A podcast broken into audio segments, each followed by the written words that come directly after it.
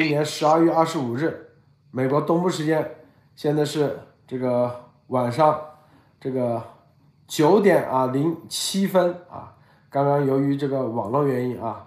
啊，所以 推迟到现在。本来计划一个小时以后，后来看大家这么多人在等啊，所以咱们就直接用这个手机给大家直播啊。本来想用推流的方式，今天啊，这个其实有很多这个大新闻啊，是吧？呃，首先啊，这个让马蒂娜啊跟大家分享一下这个哪些大新闻啊，我看到的几点啊。一个就是新疆啊，这个马兴瑞啊，当了这个新疆自治区的啊这个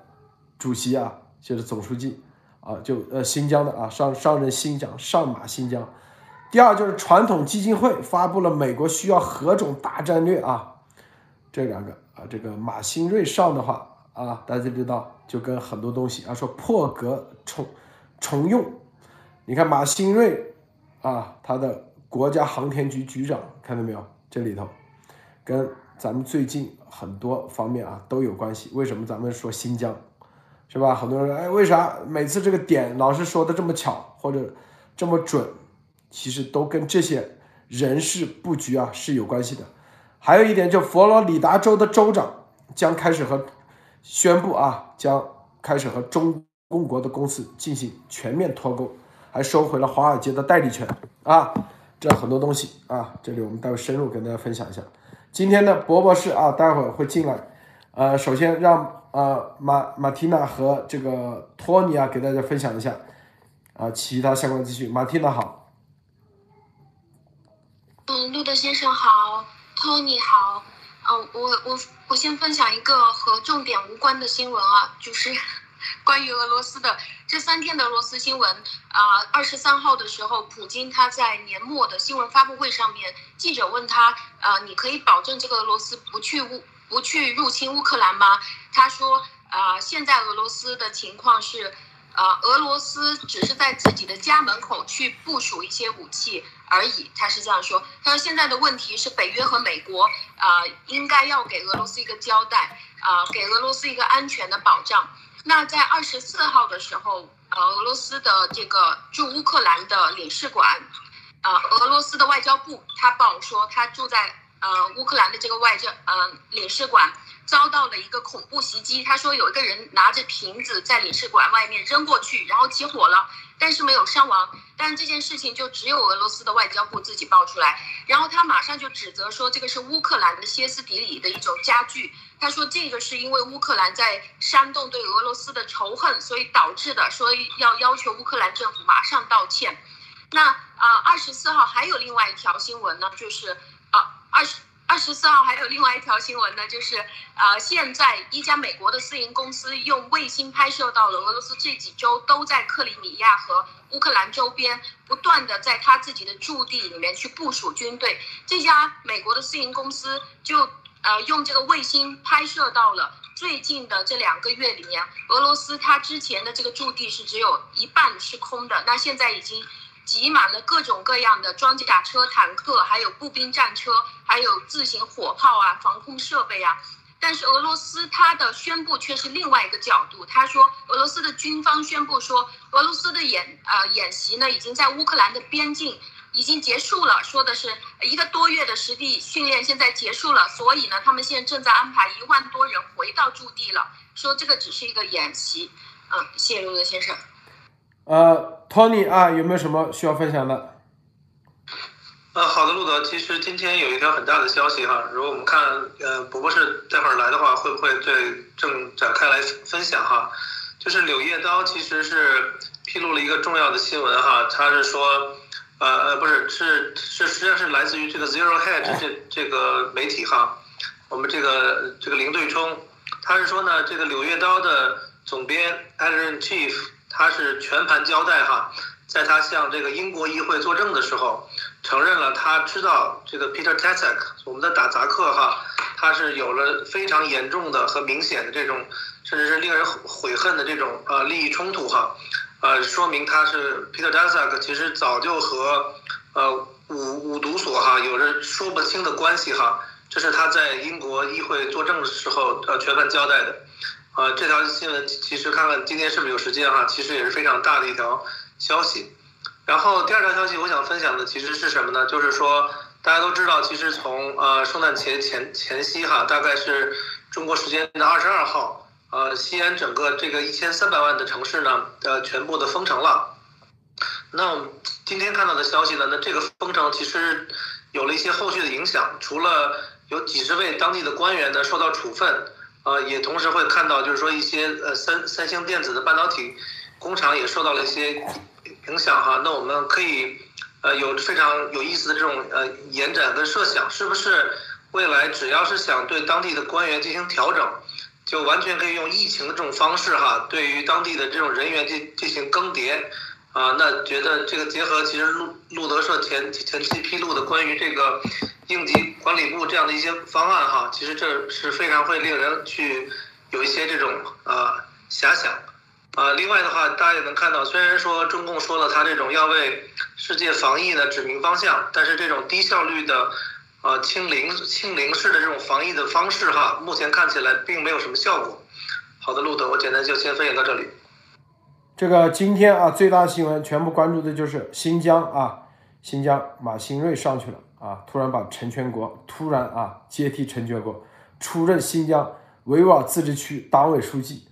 大家看啊，这就是为什么啊？咱们最近这一段时间一直提新疆啊，很多人说啊奇怪，路德社这最近这几天啊前前几天啊是新疆的这个说完以后是吧？这个这个和湖北监狱的关系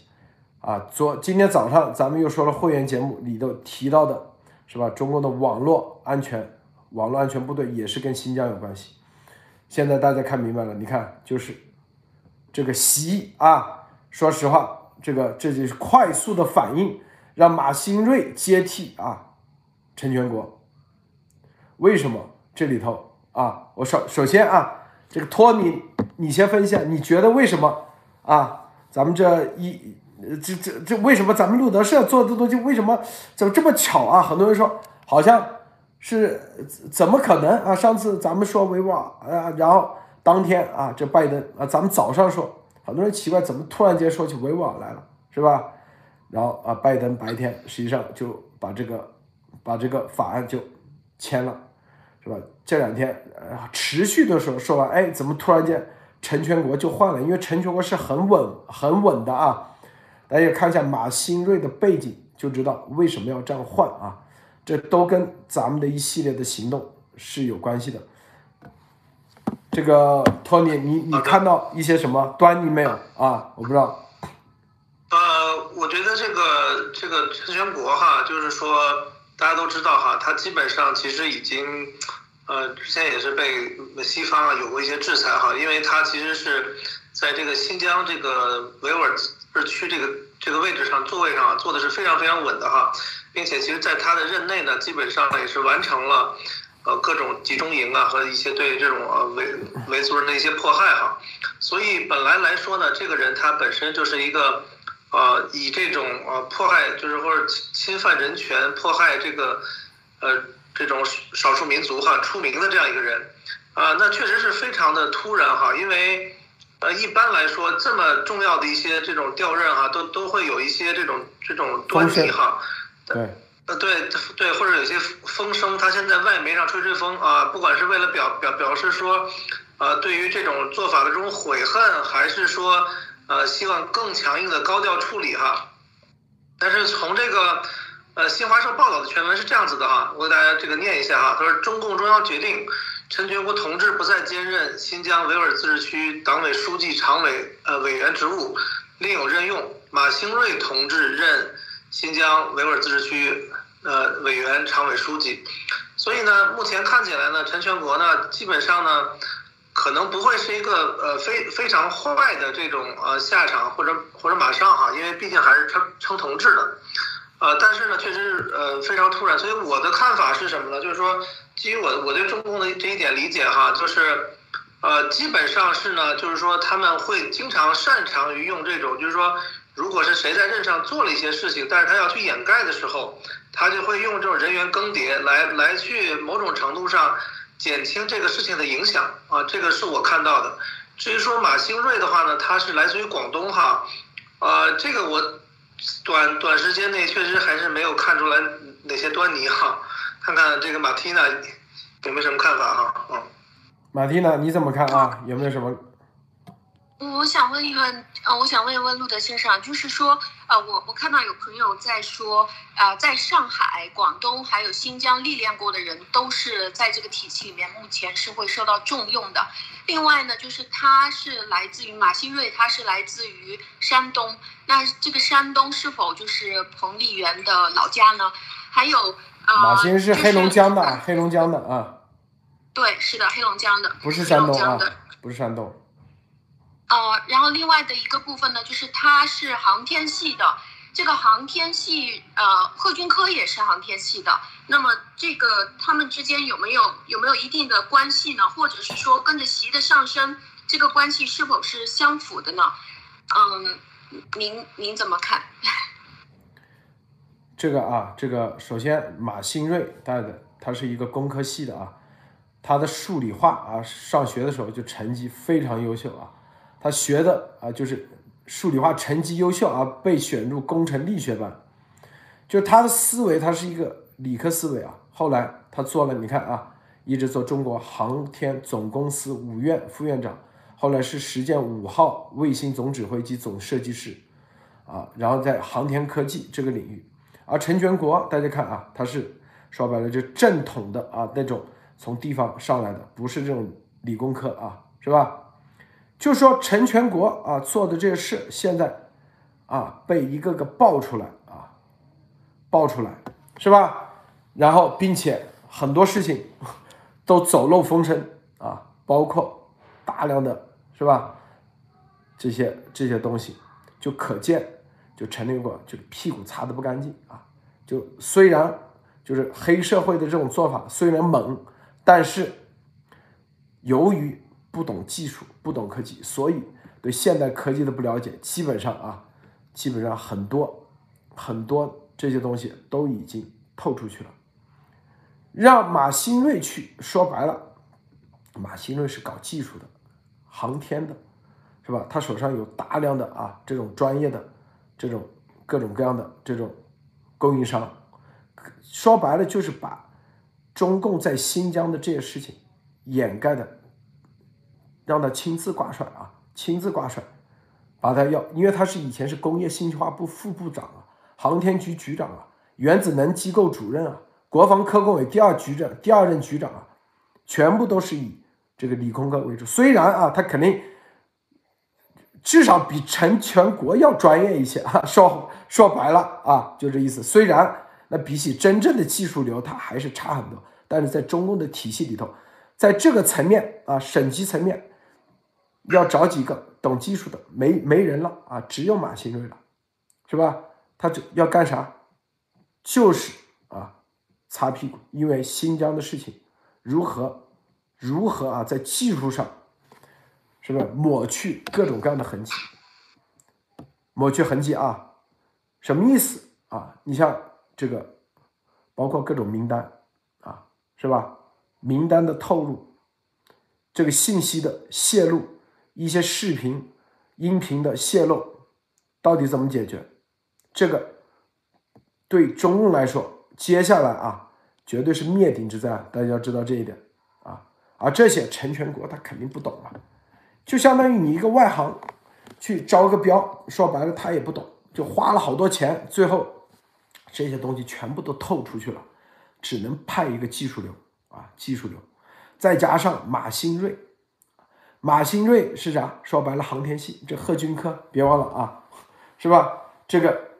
航天系啊，这个贺玉强之前在航天系里拿一些单，都是有一些这种重要的因素、重要关系啊。所以啊，这个这里面就是他们在这个层面的官员里头，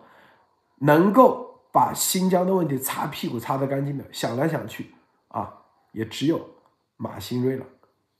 这是啊，这是这个托尼你怎么看？啊，那就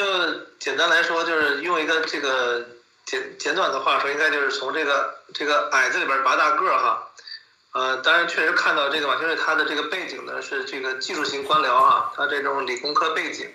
然后在这个科工委啊、航天口，然后是多年哈，并且呢在在广广广东省的这种这种经验哈，因为广东毕竟是。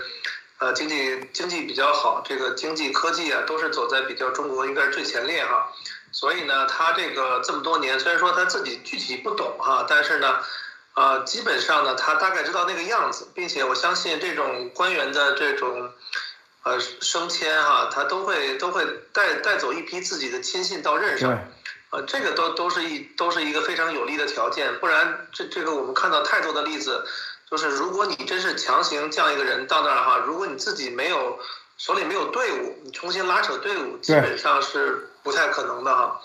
呃，所以他有着这种像路德说的哈，供应商，这个我们其实今天上午看到了，就是说，其实也讲了哈，有很多新疆当地的供应商，可能原来做做做的这件事情呢，也是属于这个技术能力啊，包括各种可能也不是很不是很好哈，所以呢。陈全国这次呢，从我觉得从供应商上，从这个人员上，应该都会大力的去筛选，然后筛选到他满意的那种程程度哈。所以，呃，从这个角度上看，呃，我觉得其实中共确实是知道，其实呃，对于新疆的这些呃进口管制哈，可能只是开始，因为呃，正正像我们这个高卢英雄一样说的哈，他其实那些例子里面，其实这个事情远远不只是新疆哈。如果是三十个省市全部一锅端的话，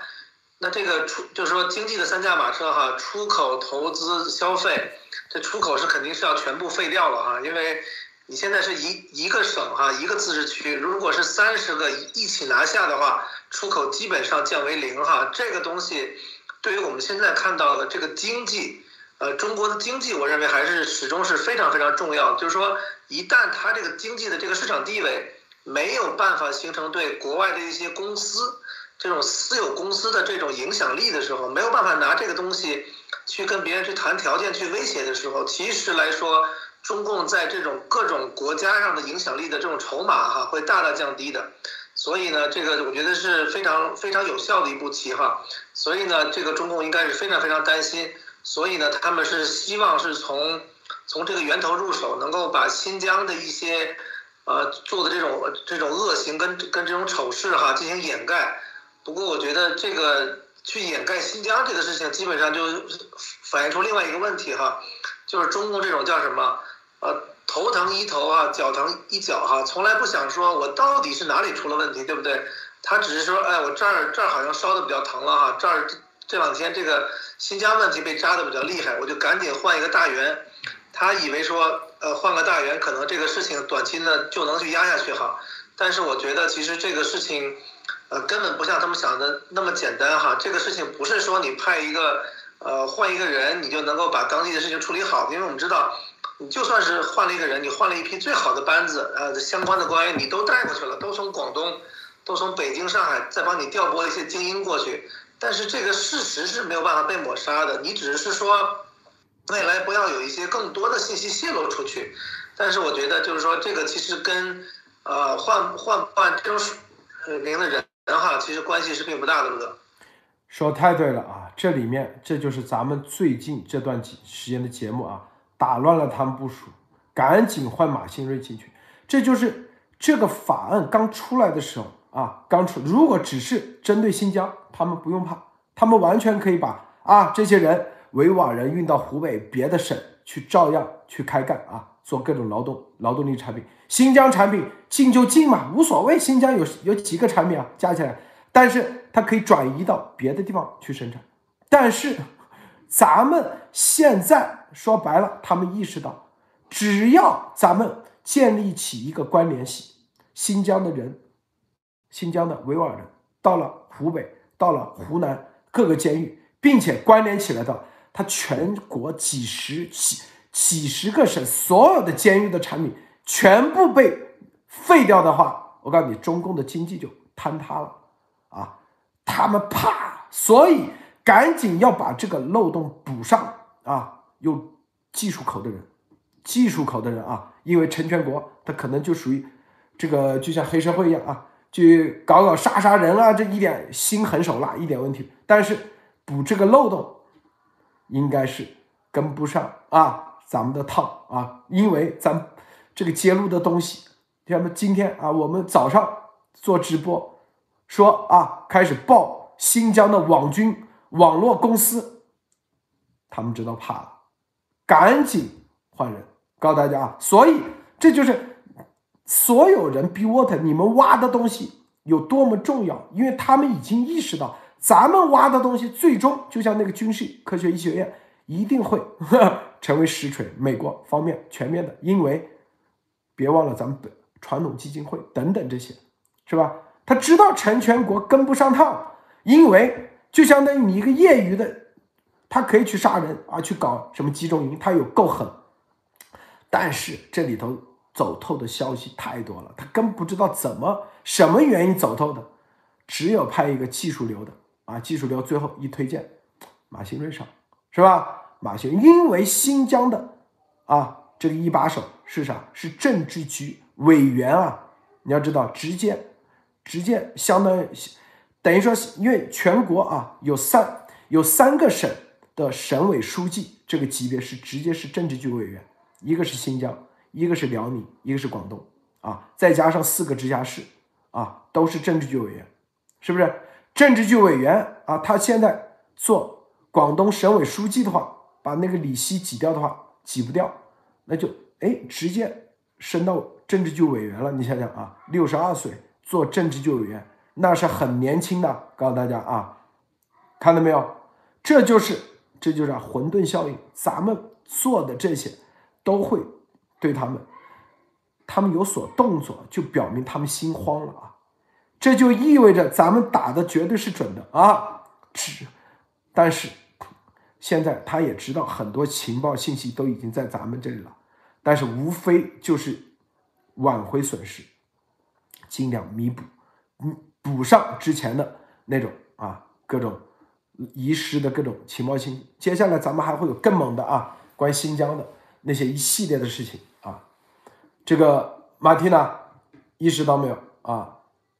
嗯，我觉得就是刚听听了您说的以后，我觉得这个呃，因为之前陈全国他所做的这个事情，说白了就是过去啊去杀、去打、去。呃，打砸抢啊，就是这种事情。其实他就是过去破坏这个地方，然后把这个地方全部都镇压下来。这个和现在要派这个马新瑞、马新瑞过去做的这种所谓的漏洞修补啊，或者是过去啊把已经曝光的这些信息去去想办法掩盖啊，或者是接下来这个信息能不能把这个口堵住，不要再往外去曝光了。我觉得这个完全是两回事。我觉得这个好像也是对于马新瑞的一种极高的一种考验了。因为中共最擅长的事情是破坏秩序，而不是修复秩序，或者是啊，他他最不擅长的这个事情就是建立一个完美无缺的体系，去让外部没有办法拿到他的消息。而现在又把这个东西就紧急的交给了这样一个人，我觉得他应该是完全做不到的一件事情。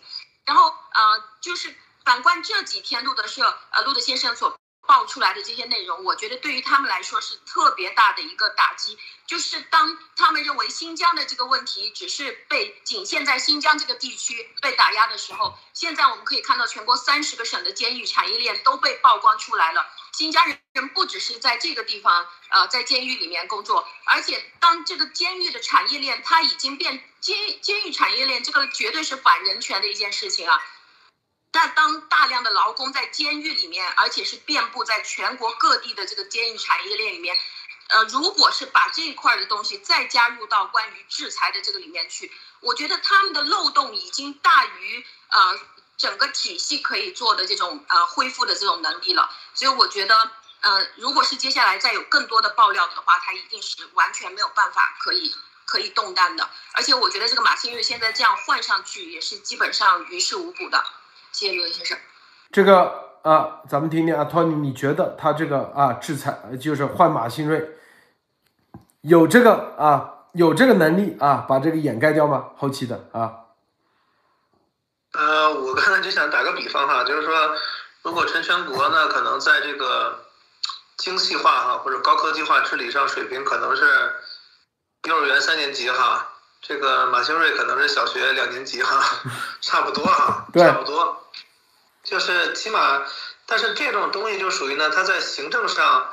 不得不做，你不做就说明你更上了一层失职，对吧？或者说你这个体系没有反应，那这个也要追责你，所以他这个动作是必须得做的，但是实在是，我觉得也不是说他没人，当然，首先他确实是没人哈，但是更重要的是说，我觉得。啊，这个事情是关关乎于 Be Water，关乎于就是成千上百万人的这种良知哈。呃，这种事情不是说，呃，就是从技术角度上可以给大家大概分析一下哈。其实现在最难的事情其实就是口口相传，因为我们知道，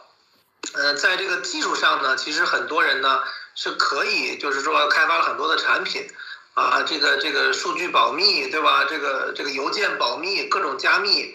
然后呢，包括，但是大家想想，从那个路德那个拿出那块硬盘开始哈，我相信那块硬盘所用的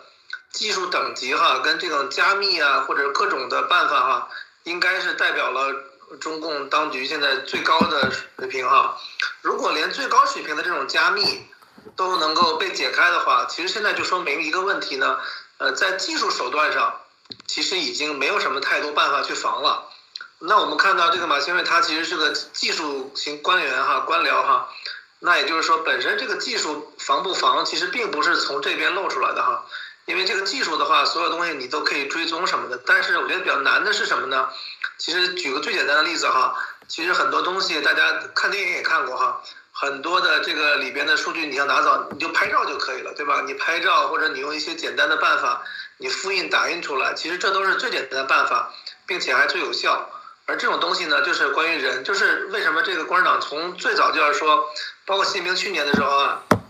带着常委啊，几十个人、上百个人啊，去那儿什么对党宣誓哈，绝不叛党哈，那个那一幕，我相信大家还都是有印象哈，历历在目哈。就是因为其实到了最后的时候，就是因为人的这个本性，他会他还是会向善的。当他看到就是太多的恶的时候，大家其实知道。其实自自己的大脑、自己的心理是没办法去接受自己去跟他们一起走走走向这种灭亡的哈，所以我觉得，呃，从技术技术手段上，既然已经防不了了，其实你换一个更精细的官员呢，去那边呃技术型官僚呢，去那边，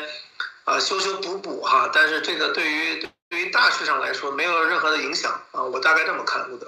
还有一点，这个可见习啊对陈全国也是有所。疑心啊，有所怀疑的，为啥呢？这个是的。为什么这这些都啊能够流出去啊透出去是吧？那肯定啊，这个中共这体系绝对他绝对不会相信任何人，然后就换个人上去来聊调查一下这个陈全国，因为前段时间啊新疆还爆出了很多一些其他事情啊，说白了陈全国啊这个当然不会立马就把他那个啊，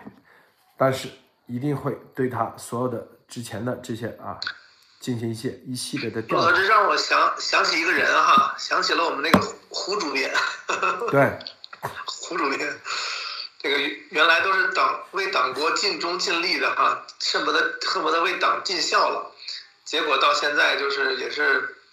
哎呀，这个说说翻脸就翻脸哈，根本就没有给任何的空间啊。这个对，这个马新瑞啊，绝对是这个。航天系啊，就跟贺军科，你看，贺玉强，贺军科背后主要是贺玉强，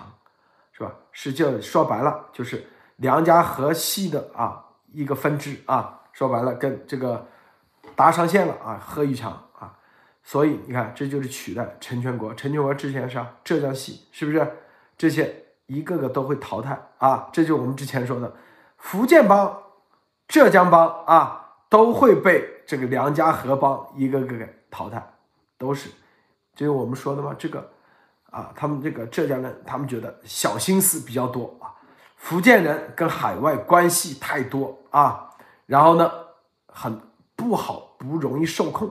但是啊，这个梁家河啊、陕北帮这些人啊，骨子里就是做奴才、做家奴啊，这种思想比较严重，所以更容易啊，好控制。所以这就是你看，这又验证了咱们之前跟大家说的很多东西啊，很多东西。然后啊，对梁家河大学问，然后在这里啊，马新瑞别忘了是吧？是广东出来的，广东省委书记之前是胡春华，是不是？所以这里面啊，这个马兴瑞之所以一一啊，这个当然肯定是跟习是有关系。那同样的，同样的，就是对于广东的一些情况，他比较掌握。广东省就是外贸资源嘛，外贸资源是全全中国排名第一的，就是特别是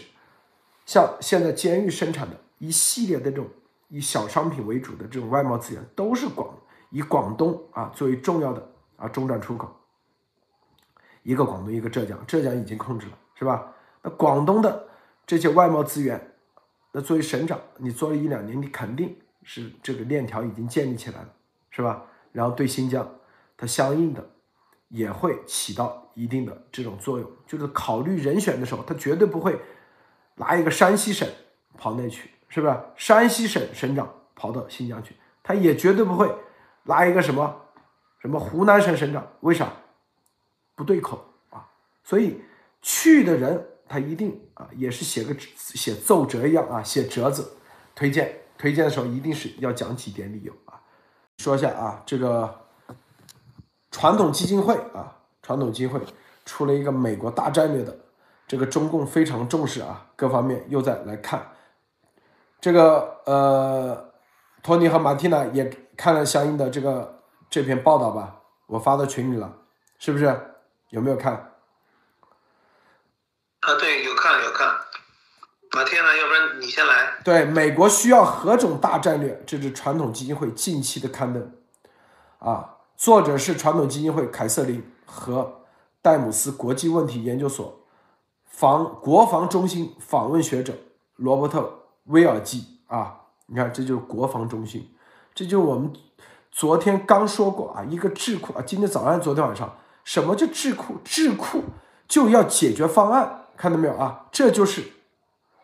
传统基金会写的解决方案，需要何种战战略啊？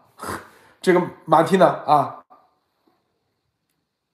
是哦，我在我我正在看这一篇东西，呃，就是关于关于习现在所做的这些事情，我觉得呃，不管是他现在紧急的情况下去提拔马新瑞也好，或者是在昨天我们谈到呃，就是在上一期节目里面您谈到的关于中共的泰和智库这个想要来呃面对这个美国的传统基金会的这件事情也好，都可以看得出来，现在习他真正能够用到的都是他的这些良家和系的这些人。啊，那这个马新瑞在这个时候调来做那么大的一件事情，但是其实有一个最大的好处，对于他来说，现在咱们现在说传统基金会啊啊，你先说传统基金会啊。哦，好，啊，传统基金会这一篇对。哦，我还在看，对不起。那个这样，托尼，你先说啊。我觉得是这样哈，对对，好的好的，我觉得是这样哈，这个传统基金会哈，就是为什么这个。我是觉得是这样哈，就是因为美国的基金会是有很多的哈，对，可能成千上万个哈，呃，那为什么这个中共别的没有去回应哈，偏偏回应这一个？对，呃，所以我觉得就是说，他们其实从情报上，他们其实也都也都早都了解哈，就是说，包括路德社跟这个严博士，其实大概其实跟他们的这种呃交流，应该已经快两个月了哈，所以他们其实也非常的了解。那就是说，这这篇文章其实说什么呢？他是说，美国需要大战略来保卫全球公共领域哈，并且主要是说了这个公共呃卫生领域哈。卫生领域。就是这个这个对，就是这个东西是非常重要的一点。对。就是大家都知道。喂。说啊，继续说，太好了啊，继续。啊，对对，我觉得就是说，因为现在这个情况就是说，美国其实，呃，大家知道哈，这个两党制对吧？这个这种钟摆式的效应。大家都知道，因为呃，你在你在表面上看起来，对吧？民主党跟共和党这两这两党哈，他们为了竞选的时候呢，他们会呃提出一些相相对来说不同的一些呃政策啊，以赢以赢得选民的支持，对吧？以赢得四年一次的大选，包括两年一次的中期的选举啊，并且我看到其实很多的这种参议员，其实在。演讲的时候，对吧？他们也也其实检讨了这个问题，这个也可能也是，呃，民主的一个好处。但是同时从客观上来讲，确实会影响，就是说你这个国家是不是有一个长期的战略，对吧？是一个全球性的长期的战略，而不是由于，呃四年一次的大选，导致你这个战略呢，因为大家知道你换了个新政府的话，就算你是延续了之前的策略，但是呢，你这些人人员交接呀，一些事情都会导致这个事情呢，未未必能够统一的执行，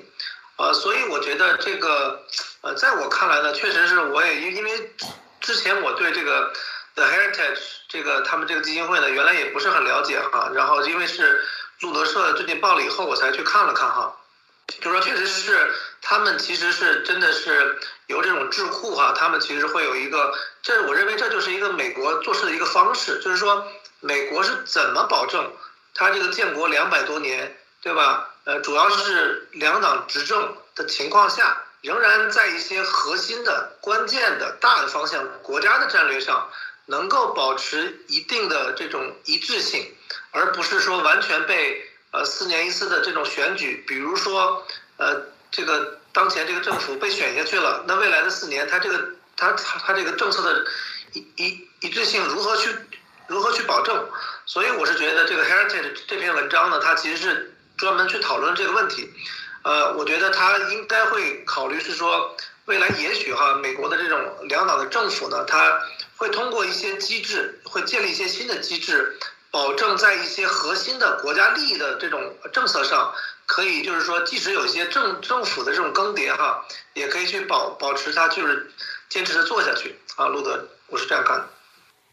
大家看没有啊？这个很多事情啊，如果听咱路德社节目，你就会发现为什么串在一起啊？它是呼应的啊。我们昨天还前面刚说过，一个智库是要干啥？可不是像戴泰和智库写篇文章啊，就跟媒体一样。智库是要出解决方案的，这就是啊，这个传统基金会说美国需要何种大战略？什么叫大战略？是吧？啊，应对的就是中共的超限啊，超限战，要有一种具备大战略思维，就是吧？这就是传统基金会可以说在一个很高的层面来提供一个制定全球大战略。啊，重要的一个内容就是保卫全球公共领域，啊，公共领域啊，如何保护自由世界的秩序，以及公共领域的航行自由不再局限于海上航空，还涉及空中太空网络，以及啊，公共安全、公共卫生，是不是？美国大家知道，之前是有几种啊意识形态的，一。啊，大家知道，在二战之前，罗斯福之所以啊，这之前很难推动啊，二战加入二战，一个主要的一个美国，它是什么呢？当时叫做孤立主义啊。实际上，在啊，川普总统上台也是提出啊，各地撤军，美国即也是说依然想准备总重走啊，美国的孤立主义，就是美国优先。其实，传统基金会，你们发现没有啊？他这个大战略是啥？说白了，就是要是占世界主导的军事、经济、文化强国为前提，你必须得为全球的保卫全球的公共卫生领域、公共领域、自由世界的秩序，你必须得啊，这是美国必须得做出来的，这是推动法案的，推动整个美国的价值观的这个大战略。不仅仅是吧，啊，是说制作世界警察，维护经济啊航行的自由，更主要的是要建立各种联盟，啊，看到没有？这就是告诉大家啊，你你们看明白没有？其实拜登的很多策略都是从传统基金会这篇大战略里头按这个思路在走的，所以我告诉大家，传统基金会它是涵盖两党。啊，看明白没有？这就是我告诉大家为什么说啊，传统基金会萨达姆的那是传统基金会推动的，不是别的啊。灭萨达姆是传统基金会推动的啊，不是别的基金会。这就是你们到现在，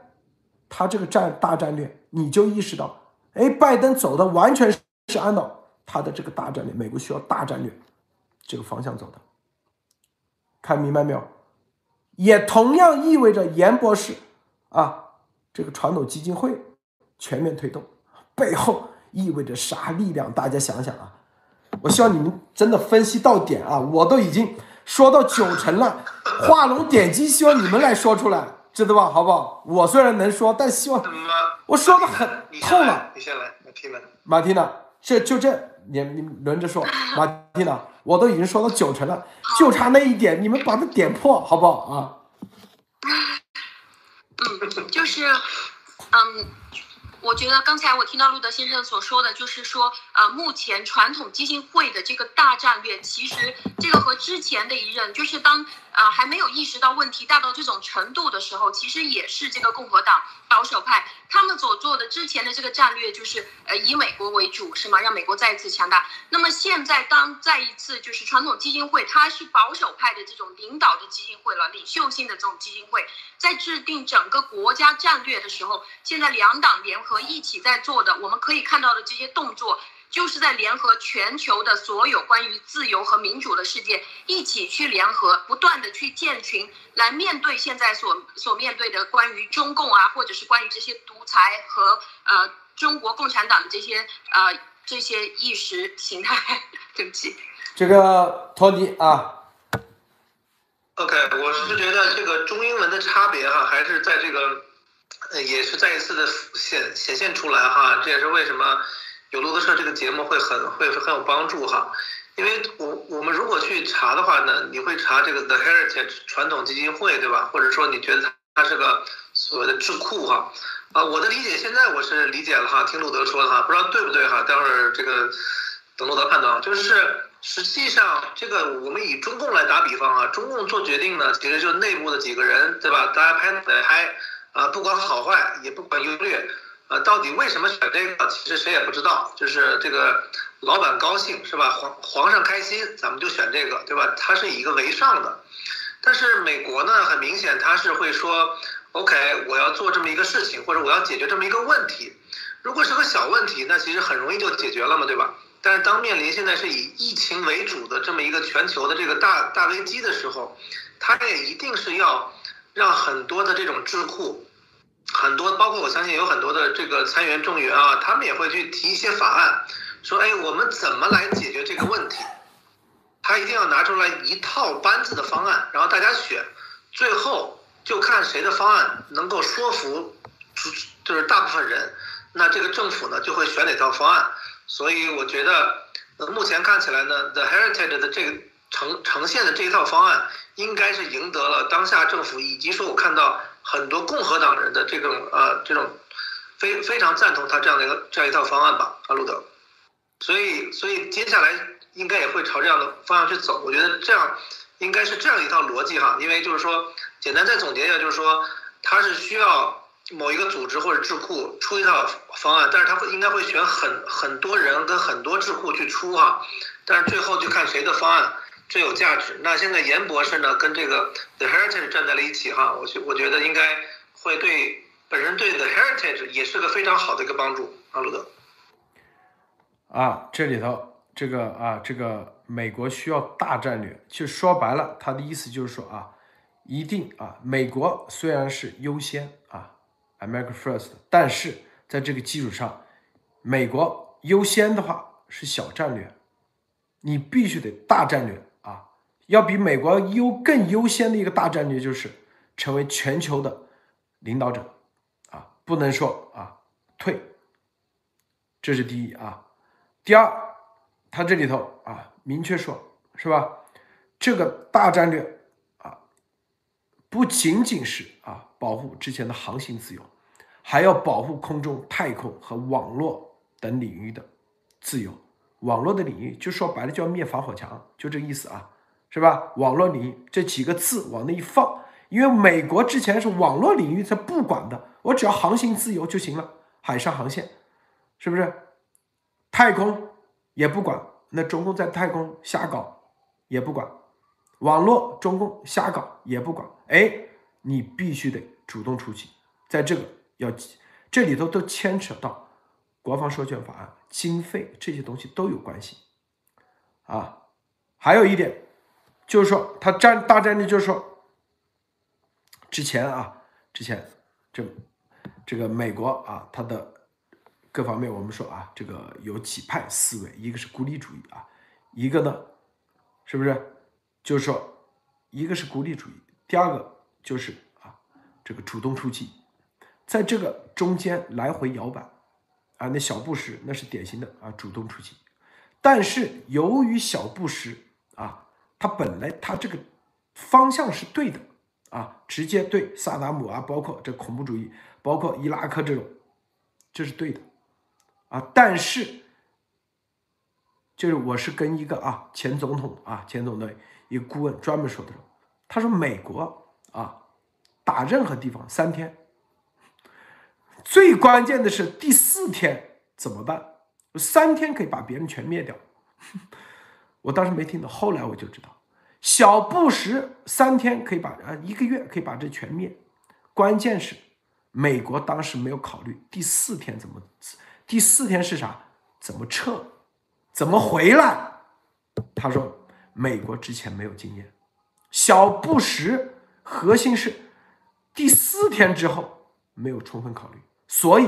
他前三天是绝对成功的啊，是所有的事情，就第四天之后怎么办？所以卷进去了，陷入泥潭了，浪费大量资金，因为这个撤可不是咱们说的啊，说撤就撤，牵扯到很多方面啊，明白吗？牵扯到很多方面，所以。美国现在啊，第四天到底之后怎么干？能不能在第四天就撤？这是他们考虑的。否则，你就是一个正义的，你也变成最终搅入泥潭啊！因为现在美国的军事实力，三天之内灭任何国家，他亲口跟我说，轻轻松松。但是核心就是最后你怎么撤？你像这个阿富汗。还要给他们建这建那啊，几十万亿美啊，几万亿美金投进去，打仗没花多少钱，一个月能有花多少钱？伊拉克也是，后期给他又是搞这搞那啊，花了不少钱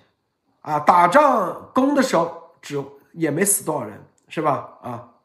但是后期死的更多，至少这就是后打仗的时候取得了极佳的民意啊，可以说是对总统连任。有极大的帮助，但是后期那小布什的名声就这样毁掉了，就没有研究怎么撤。这个撤可不是咱们说的说撤，就是从法律的层面讲如何解决，是吧？所以，现在他们估计已经在研究透了啊。对，进容易出困难，所以啊，在这里头就告诉大家啊，说到这个大战略的时候，其实。这是这个，这个，你看啊这个传统基金会实际上就是针对中共国的啊，中共国的意思说，美国的长治久安和繁荣，你要不可能是只建立在美国的孤立主义之上，一定是建立在全球主义之上。而全球主义，美国一定不仅仅是要保证航行的自由，更重要的空中太空网络。公共安全，所有的自由你必须得保障，以及它的秩序啊，并且美国大战略的一个重要内容是啊，要加强联盟，不仅仅啊跟英国啊五眼联盟，你加强联盟，还要跟日本、印度啊、韩国、澳洲、新加坡这些马西利亚、马来西亚、菲律宾都要加强全面的联盟啊。就是你的同盟不仅仅是北约，要涵盖全球，这是一个大战略的一个啊一个推动方向。其实我们也看到啊，现在布林肯啊也是往这方面去走，所以我们就告诉大家，传统基金会写这个东西就是在高屋建瓴这个方面，就有点像隆中对，就这概念。但是写这个隆中对之前，实际上美国政府已经是按这个方思路去走的，这就啊为什么不是别的？其不是别的智库提出这个，因为别的智库没提出来，说白了就是你不是一个诸葛亮说出来，别人就当你笑话。只有传统基金会提出来，别人哦才知道这是真正的啊隆中对。这马蒂娜你怎么看？我在看这一篇呃中共这边写的文章的时候，我发现他们当面对这样美国的。大战略这样的传统基金会的文章的时候，他们好像是没有任何的办法。就像昨天他们所写的那一篇，呃，中共智库出的那篇文章也是一样的。这个基本上就是一种政治上面的一种谩骂。呃，他对于美国的这个大战略，他在这里提出的就是，呃，去找美国的漏洞、美国的缺点，就是说，呃，美国之所以会提出那么空幻的一个大战略，就是。他这种感觉，就是因为美国的国防预算是捉襟见肘的啊。那说，之所以美国想要去提出来跟着其他的国家一起去搞联盟，说明美国和其他的国家之间的关系是非常不好的。所以我觉得，当他面对这样的一个大战略、全球性的大战略已经被提出来的时候，啊，对于中共来说，他是完全没有办法可以去反制的，或者是完全呃完全不知道自己该怎么办的。谢谢陆的先生。这同样就告诉大家啊，这个严博啊，就传统基金会愿意给严博士背书，这就是他的大战略里面的一个环节。现在我话点名了，你们就知道了吧？啊，大家还有没有信心吗？你想想啊，是不是？那个托尼，我我相信咱们这个，特别是我们的会员朋友们哈，包括我们的观众哈，一直都是 非非常有信心的哈。对我，反正我看现在这个。圣诞节哈，这个会员也也是非常多的加入哈，也非常的开心哈。对，呃，是是这样子。其实大家看哈，从这个立陶宛的这些事情上哈，虽然说立立陶宛就算是有一些高精尖的技术哈，但是我认为仍然是一个小国哈。小国的话呢，它其实在做很多事情上的时候，它一定会有考量的，不是说他这个领导有有有一股热血哈，有一个意气用事就可以的。所以其实应该是你看这个。布林肯从他上任初期哈，就频频在欧欧洲啊、澳澳洲啊出出访哈。我相信，其实也是铺垫了非常久。大家其实看这个时间，其实从这个拜登政府上来，也就是刚刚是不到两年哈。呃，所以呢，呃，所以呢，其实这个进度也也也已经是非常非常快，并且我觉得就是说，很多时候我们总是觉得，呃，很多事情慢呀或者什么的，但是实际上真的，呃，我觉得看到这个呃，The Heritage 的这个 President，他的这个总裁。呃，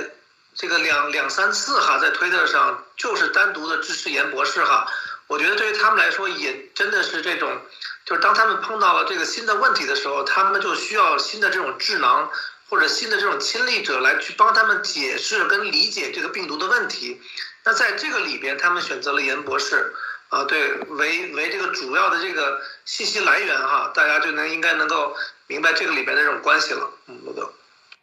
是的啊，这个，这就是它的里面涵盖啥啊？就基本上咱们做节目说的，是不是？第一，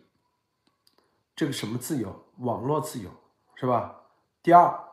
航行自由，航行自由，美国一直都在保护的，就用海海军的力量啊，就是各种航母啊，是吧？一直在保保障，这是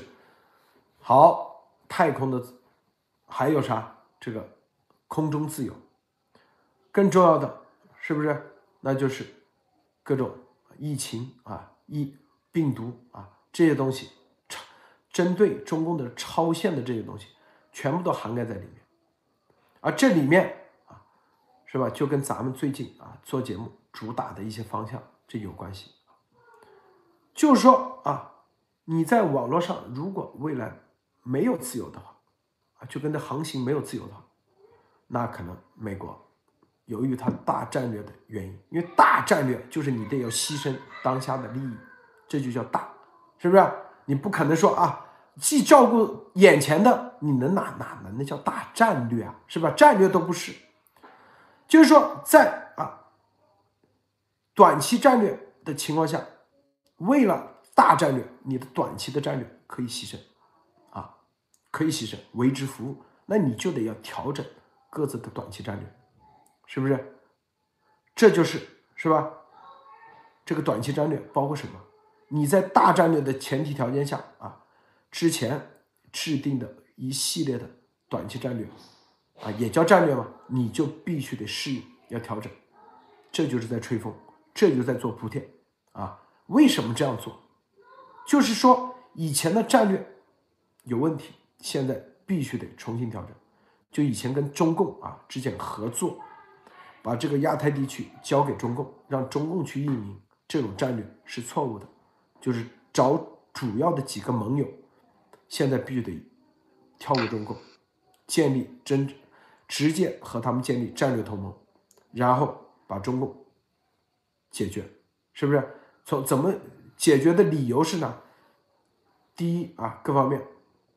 第一啊，就是你在啊政治层面啊，你必须得啊，不仅仅是航行自由，你中共现在航行自由啊没有破，但是别的自由破了的话，照样也要灭它，是吧？因为就跟啊，因为你违反了美国的大战略啊。第二是吧？中共在外交层面对这些国家进行威胁恐吓的时候。你违反了美国的大战略，照样上是吧？他会保护一系列这些中小型的国家，比如像菲律宾啊这些，之前美国可能都懒得搭理是吧？基本上，第三啊，然后在网络上啊，之前啊可能觉得是吧？啊这个你搞来搞去，偷来偷去啊，没有足够的立法支持啊，无所谓，或者是啊你反正也偷不到核心的，但现在。包括啊，防火墙啊，美国都觉得无所谓，是吧？现在一样的，直接对你那个上，是不是？这些东西串在一起啊，串在一起啊，这就是传统基金会。接下来，我相信他说这个时候应该已经早就通过了，早就通过了。所以大家就可以看到啊，所谓的大战略其实就是灭共啊，灭共的战略，马蒂娜。就敢于去灭共，敢于承担灭共带来的风险和各种啊失去的东西，这就叫大战略。马蒂娜，是的，非常认同您的观点。就是呃，我认为严博士啊，在这个对于病毒真相的揭露、爆料，包括对于这个中共生物武器的专业性，对于这个中共生物武器战略的这个了解，可以说是现在整个全球大战略。把这个大战略联系在一起的一个最重要的纽带，嗯，因为为什么大家要紧迫的、急迫的在这个时间段一起去加入到这个大战略？正是因为大家都是在共同面对这个中共对世界发起的这种生武器袭击，这个所带来的是每一个国家可以说同步的经济停滞，同步的呃，当一波一波病毒出来的时候，大家会同步的有有这种闭关锁国的危害。啊，包括这个飞机停摆啊，信息误导啊，信号干扰，还有这些地缘政治各个地方，如果是哪一个地方失守的话，地缘政治的这些胁迫和威胁就上来了。那么现在这个情况是，这个大战略不只是有这样的一个智库，它也已经上升到了宗教的高度，这个可以说是全人类的一种大是大非的问题。所以在这种最大的大是大非的问题的时候，我们可以看得到，在这个。最大的问题面前，所有之前曾经发生过的有一些差异不同的问题，各个国家之间有些小的矛盾或者是小的差异，在这个面前都已经慢慢的变成了一种整合。所以我认为这个大战略是因为大家都共同受到了这一次的中共以中共为主的这种攻击，所以呃我也非常认同这一次大家要做这个大战略就是面对中共的，而且就是去灭共的。这个啊，这个美国之音啊说，年终报道，二零二一年新冠病毒溯源趋势大逆转啊，源头仍是你。二零二一年啊，就是说由阴谋论实验室理论啊，由阴谋论变成多数美国人的共识啊，看到没有？这是罗格斯大学瓦克斯曼微生物研究所所长艾布莱特认为，二零二零年新冠病毒溯源的重大发现之一是美国新闻界和公众已不再认为。新冠病毒自然溢出是唯一肯定的假说啊！二零二一年一个重要发现，他们认识到了啊，自然溢出论是不正确的。我认为媒体和公众普遍认识到前一年的叙述是错误的，这是一项重大发现。看到没有啊？这就是啊，记不记得一月二十号的时候，是吧？拜登上台时候，我们当时就说了啊，这些一定会成为主流，是不是？现在各个学术界啊，美国之音。也主动承认了，是不是？这所有的，为啥咱们啊都可以？别以为咱咱们蒙对的啊！我告诉大家，这都是全面推动的结果。这就是叫大战略啊！这大战略是啥意思？你在你以为给别人挖坑，实际上别人你在坑里头给别人挖坑，别人的战略比你大啊！你看新冠的源头从啊实验室来源啊，现在已经成为主流，所有的各界啊都不得不承认，美国之音也不得不承认，是不是？接下来就是生物武器、超限生物武器成为主流，大家等着瞧，二零二一年，二零二一年啊，二零二二年超限生物武器，是不是？二零二一年啊，严博士啊，这去这些地方巡讲啊，民间啊，二零二二年那就是可可不是这这些地方，那比这说不定啊，大家更猛的地方啊，全面牛津大学辩论社也只是开始，接下来比这个更猛的地方全面都在安排中，更猛更猛的啊，说不定啊，咱们呃搂住啊，先说这啊，托尼啊。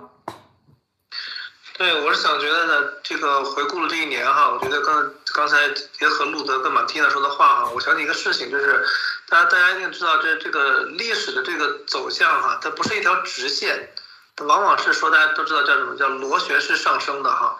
呃，结合到这个事情里边，我是怎么看呢？就是说大家知道，呃，中共从这个一九四九年篡权哈，包括到了这个后来到七十年代末哈，跟美国建交哈，美国呢基本上以基辛格主义，那给中共给中国呢，它有一个定位，可能亚太区呢就希望你能够发展，然后呢帮我做做这个代加工，啊，这个那其实大家都都有好处哈。那美国人民呢享受廉价的这个这个产品，那中国人呢也慢慢的富起来，他们的意识形态呢可能也会呃希望像美国或者西方一样去靠拢，所以呢这个是这个和平的时期跟这种美好的蜜月呢，大家想已经过了多少年了？已经过了基本上整整五十年了，五十年的话，大家想想，基本上对于很多人来说，就是两两代人哈，整整两代人的这种美好的时光就这么就是过去的。所以在很多现在这种精英派跟掌权有实权人的这种印象里，跟他的记忆里边，你想告诉他说中共是个邪恶的啊，这个模式不再 work 了，需要大改大变，甚至可能会出现很大的阵痛。这个时候呢，我相信一定是有很多人是不会这么看的，因为那个承载了他们的美好的记忆五十年啊，大家想想，所以呢，那但但是确实是这个病毒呢，让包括一些这种新疆的问题哈，让美国，呃看到了这个事情是必须得做做出一定的改变，所以我相信其实内部其实这种角力也是非常的这种这种剧烈的哈，最终还是呢，我觉得用。摆事实看证据哈，呃，这样的一些精英呢，最后他们还是找找到了一些正确的路。我觉得这就是一个民主体制的好处，就是我不是为上的，我不是看拜登讲什么，我不是看某个参议员、众议员讲什么，我就会听，我还是要最后看起来好像是慢，但是也许这是人类现在要做一个重大决定里面最好的一个方式，就是我还是 OK，我具体看这个问题，对吧？然后看这个病毒的起因，病毒起因大家会说，哎，怎么还不动手？但是怎么动手，对吧？这个不是说咱们去过家家，对吧？或者说你觉得在这个幼儿园里边，你看哪个小朋友不不是很开心哈，那你跟他打一架哈，没有这么简单。这个基本上会牵扯到，呃，可能是成千上亿人的这种这种。幸福跟安危哈，所以说，并且也会承载这种整整个东西方文明的一些问题，所以在这个时候经历了这么两年多的这种呃博弈也好，还是说真正的摆事实讲证据也好，那我们非常欣喜的看到了，这个民主的体制。最后还是选择了一条正确的道路，就是说，他们同时要去评估，首先他要去评估我每一条路的这种呃风险，以及说我可能的损失跟这种利益，然后我才去我要去做做出一定的决定。那这个决定就势必会有阵痛，势必会有短期的这种损失。这也就是硬核路德说的这种大战略，你要有个大战略，那那你肯定短短期的话，可能就是会有一些这种阵痛的。啊，所以在这种情况下，我们还是看到，呃，经历了这两年以后呢，这个病毒的真相哈，慢慢会揭晓哈，所以也是非常的开心的，所以大家也不用说特别的着急哈，我在我看来，这个速度已经是非常非常快了，并且呢，有着路德社的每天的这种这种播报哈，才让大家对这个在这真正在历史的前排才能看清楚，因为很多时候你未必你你有人会有灯下黑哈，对吧？你站在前排也不一定能看得清楚啊，路德。对，这还有一点啊，这个佛罗里达州州长啊，桑德斯啊宣布，这个和中共的啊产业链全部啊脱，这个宣布脱钩啊，大概是这个概念啊。这个并且所有和中共国，呃，佛罗里达州长、州财务官、州检长联合下令调查佛州养老金和所有政府基金，要求和中国公司进行脱钩，并收回了华尔街的代理权啊。这个你知道这个德桑蒂斯啊，很年轻啊，很年轻，这个四十多岁啊，一次竞选啊就成功，他现在人气非常旺啊。我知道他在亚洲方面的啊，一个啊，在中国问题方面的一个顾问啊，绝对是咱们熟悉的啊啊，也是传统基金会很熟悉的这样一个人，所以他的很多在中国问题方面的推动啊，现在是非常到位啊，赢得了很多的民意，很多民敢干，看到没有啊？德桑蒂斯。据说他也会竞选总统啊，竞选总统有可能，所以你看他这和中共国的所有的资基金啊，全部脱钩，这敲响了啊这个州层面的打响了第一枪，那了不得啊！这个因为佛州现在经济非常好，佛州经济各方面非常好，并且人口也很很多啊，然后。它这个州养老金和所有政府基金虽然只是州的，它会带起一个连锁反应啊！这是现在州层面啊第一个宣布和中共脱钩的。这个马蒂娜啊，你可以分享一下在这里。嗯，好的，嗯，就是在刚刚听到托尼分享的时候，我也觉得就是在这两年当中，我们是每一天都在跟进关于呃整个大战略的逐步形成的过程，这个是。完全可以看看得到，它是根据事实的发展进，就是自然而形成的现在的这个大战略。从一开始，我们看到，就是当我们发现我们从中共国出来，我们看到这个中共的邪恶是严重到根本你就不敢去看它的全面的，你光是看到一个部分，你就觉得这个问题已经大到无法解决了。然后，所以我们也可以看得到，就是美国这边的动作是从一开始，他并不想要去系统化的解决，这个也是大家会有一。的一种自然的想法，比如说一开始希望这个是呃一种感冒，很快就能过去。那么在接下来，大家就会期待说有疫苗就好了，接下来是打一针就行，打两针就行。但是当我们看到这个事件一直发展到今天，我是真正大家看到这个事事情是没有办法继续让国家发展下去了，必须放下一切来把这个问题解决了。那我们才能看得到，今天各个国家都纷纷把自己认为是可以，呃，在这个生化武器战之前，认为是比较重要的东西，现在可以先放下，都来纷纷加入到这个大战略。我们同时从中共的这边，我们也可以看得到，他是在一开始他有一个相对比较完善的这种恐怖计划，或者是说这种生化生物武器的这种计划，到一步一步的，现在想要去根本解决它。到了刚才路德先生所说的，如何去拆分掉中共的这些各个产业链？那中共它现在也已经发展到了见子打子，当遇到问题的时候，实在不知道怎么办，把自己良家河沟的这些人全部都换上去，看看能不能碰得到一个运气。所以我觉得现在是开始进入到一个大的赢面，而且这一次一定是本质上的改善。谢路德先生，这个啊，这个呃，托尼，福州是吧？对，我觉得路德路德说的这个佛佛州的这个事情呢，首先呢，大家知道哈，这个佛州在整体的疫情控管控上，包括佛州的，呃，大家提起这个佛罗里达哈，可能就是迈阿密阳光海滩啊，富人很多啊，这个钱很多，大家不要小看了佛州啊，并且大家知道这这是共和党大本营啊，是川普的这个老家哈，啊，所以呢，我觉得这个从从州长呢，从行政这个层面呢，他们其实采取的非常的。呃，强硬的一个措施哈，因为他其实讲的非常清楚，他讲的不是跟中国脱钩哈，他直接讲的是说我是跟中共哈，Chinese Communist Party，他是说呢，我们需要希望能够重新去审计，然后呢，希望能够撤销已经授权给外部基金的所有代理投票权。这个事情是怎么回事呢？就是说呢，在一些这种政府的这种这种放子里边呢，它其实就包括一些养老金哈，它会把它托管给一些。呃，大家知道，其实美国是以私营经济为主哈，给一些这种大的基金，像这篇文章里提到呢，它是贝莱德，也就是我们非常熟悉的这个黑石啊，这个 Black Rock。其实大家知道，这个 Black Rock 几乎是应该是世界上应该是排前三名这种规模的哈。虽然说，并且这个前提是什么呢？目前看起来，起码在这个，呃，在这个 BlackRock 这个它的账面上盈余其实是赚了不少钱哈，